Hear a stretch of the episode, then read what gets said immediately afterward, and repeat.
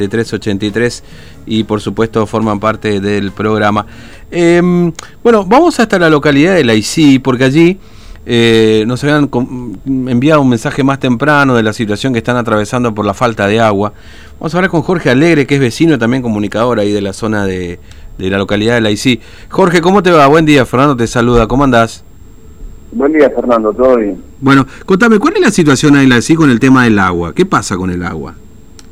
Eh, mira, tengo que volver al año pasado y decirte que desde noviembre Mm. del año 2019 eh, tenemos este problema eh, de la carencia de agua y desde esa fecha nos están dando lluvias con la cantidad de milímetros que pueden hacer que el reservorio se colme para así tener una buena presión. Y te Sí. cuento cómo. Eh, en Laicí, el reservorio es un estero, Mm. estero natural. Claro.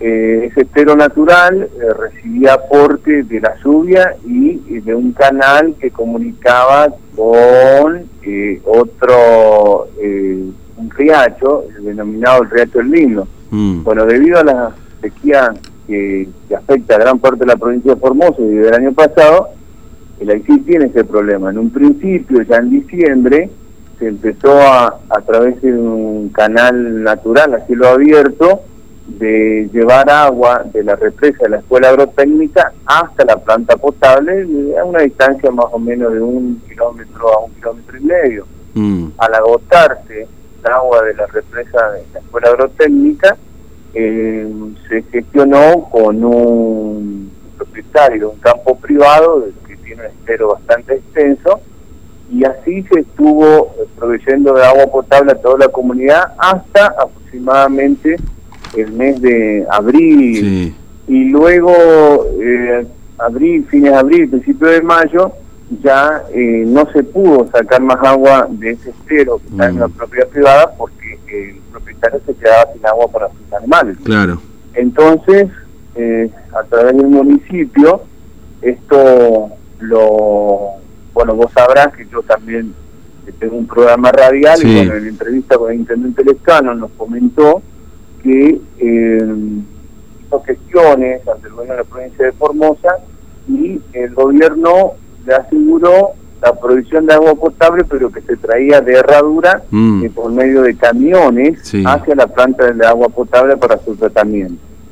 Esto hace de que el agua no sea la suficiente, es decir, que no se pueda eh, distribuir con la suficiente presión a los domicilios y por consiguiente dependen muchos factores. Mm. Primero, que los camiones eh, tengan sus viajes regulares, que son de 4 o 5 viajes diarios, Claro. un total de 6 o 7 camiones.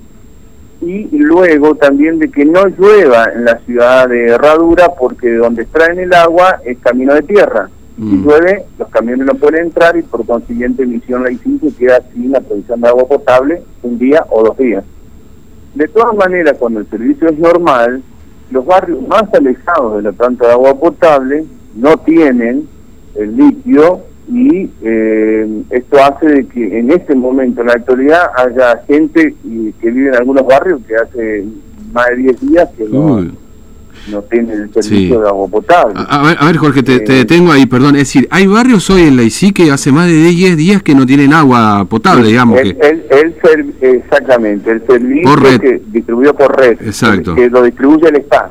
Mm. Eh, ahora, el Servicio Provincial de Agua Potable eh, es el responsable de la distribución acá en Misión Laicí. Claro. No es el municipio, sino el Servicio Provincial de Agua Potable. Lo que sí hizo el municipio, eh, de tres a cuatro corporaciones Mm. en algunos barrios, y la gente a través de mangueras se distribuye en sus casas, pero no es agua potable. Ah. Sí es agua para higienizarse, Claro, agua claro. para dar de beber a sus animales, pero no es agua potable. Mm. Entonces, lo que te digo es que hace mm, 10 días o más hay casas o domicilios que no tienen agua potable. Claro, claro. Y, y, y- y cómo, y cómo sobreviven. sí, Y gracias a los a, a los soli- solidarios de algunos vecinos que Mm. tienen perforaciones con agua que en su momento fueron analizadas y sí es, se puede beber, y, los que tienen los medios económicos compran los famosos bidones con agua potabilizada que realmente traen de la ciudad de Formosa. Claro, claro. Es decir, digamos, eh, se arregla hoy cada vecino como puede para poder contar, más allá de estos pozos que vos mencionabas recién, para, bueno, el agua, no sé, bañarse, los baños, etcétera, etcétera.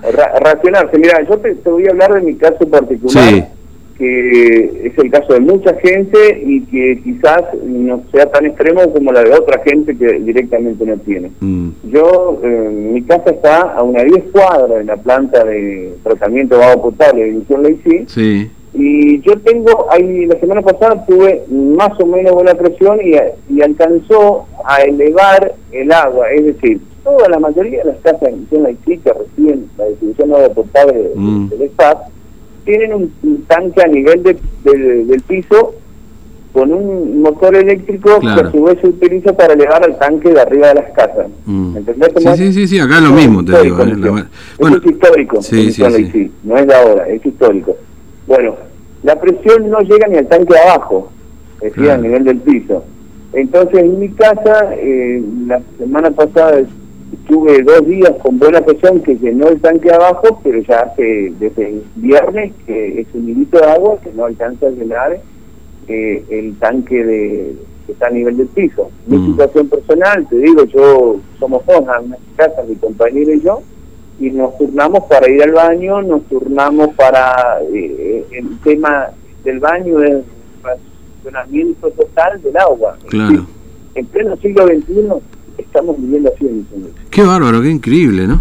Este, sí, bueno, tiene que ver obviamente con la sequía y, lamentablemente es un problema crónico porque, digamos, cada tanto hablamos de esta historia, ¿no? Es decir... Esto, esto fue de siempre, mm. esto fue de Misión La eh, si llovía teníamos agua y, cuando teníamos tiempo de sequía eh, sufríamos eh, la falta de agua. Mm. Y lo que pasó en esta temporada, para no llamarlo año, porque también abarca el año pasado, es que ya muchos meses, eh, más de ocho meses sin, sin lluvia, a lo sumo cae lluvia que puede servir para el pasto, pero no más de 20, 23 milímetros, pero no sirve para copiar agua, digamos. No, no, seguro, hemos tenido un año muy seco, un otoño muy seco, porque en general el otoño suele ser bastante lluvioso, sí. Y, y muchos se preguntan qué solución puede haber. Mm. En el programa de radio recibo mensajes de los oyentes, ¿qué se puede hacer? Inclusive hoy me preguntó una señora, dice, díganme que hay una esperanza. Mm, y la única esperanza que nos queda a los laicenios es que llueva. Eh, y a futuro, a futuro muy lejano, una mega obra que sería la construcción de un acueducto. Y algunos me preguntan de dónde, no sé, de Herradura, del río Bermejo, que estamos a 80 kilómetros, de Herradura en línea recta 40 kilómetros, no lo sé imagínate la envergadura de la obra. sí, es, muchísimo. Sí, el tema es que, claro, este como, como vos lo explicás, a veces una, esa sería una solución definitiva, digamos, ¿no? Siempre y cuando, por supuesto, no pase nada extraordinario y no quedemos sin río, ¿no es cierto? Pero, pero claro, mientras tanto se arreglan con camiones y esto, por supuesto, no es suficiente, ¿no? Bueno, tremendo, 10 días la gente sin agua es una cosa imposible, ¿no? Y, algunos más. ¿eh?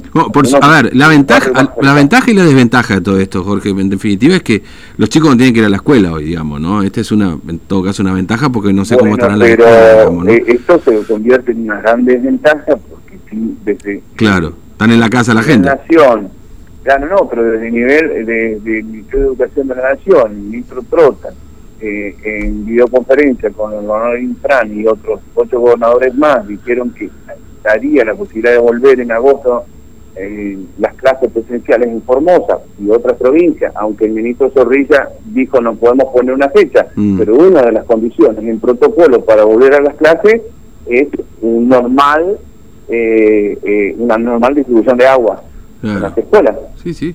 Y eso acá, no sé si es ventaja, ¿entendés? Es una desventaja porque los chicos hasta que no llueva acá en Misión no van a poder volver a la escuela, más allá de que Formosa por ahí determine volver a la escuela. No, no, yo te decía que en todo caso es una ventaja que, que no tengan que ir a la escuela ahora, digamos, ¿no? Porque si no estarían sin agua en la escuela, básicamente, ¿no? Exactamente. Los chicos estarían sin eh, agua. Exactamente, pero, pero de última, o sea... Entre comillas te lo digo, ¿no? Para que se entienda claramente, es decir, por supuesto, porque que, lamentablemente es una situación que ya el año anterior lo han sufrido los chicos, no tener este...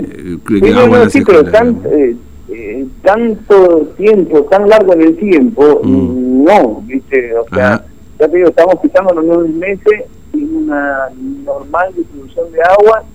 Eh, si vos me decías a nivel servicio, es malísimo el servicio. Y, te, Mm. y te cuento, eh, ¿qué determinación tomó el, el SPAP? Eh, las facturas eh, que corresponden a mayo y junio no se pagan, Claro. no se emitieron, ¿entendés? Y Sí. aparentemente también la que corresponde a julio no se, y se debería pagar en agosto no se va a emitir. Mm. Eh, es lo lógico, es lo coherente, Claro, lo que sí, tenía sí, que sí. hacer esta institución, pero no. Pero no, no es la al sí, la gente- al ciudadano laiseño no, no, no sirve de nada. Claro, obviamente. ¿entendés? Porque no tiene el, el líquido y vos sabés que más en una pandemia es vital. No, obvio, Por ahí obvio. nosotros, como ustedes también, decimos que hay que lavarse continuamente las manos, higienizarse, y cómo le decís a eso a una comunidad que no tiene agua. No, es, es imposible, es imposible. Eh, Jorge, te agradezco mucho tu tiempo, gracias por contarnos esto. Eh, te mando un abrazo. No, gracias, gracias a vos, ¿eh? Y a, cuando tu, guste. a tu disposición, gracias. Eh. Bueno, Jorge Alegre es comunicador y vecino ahí en, en su doble rol, ¿no? Ahí de la localidad de la ICI para contarnos cómo están viviendo.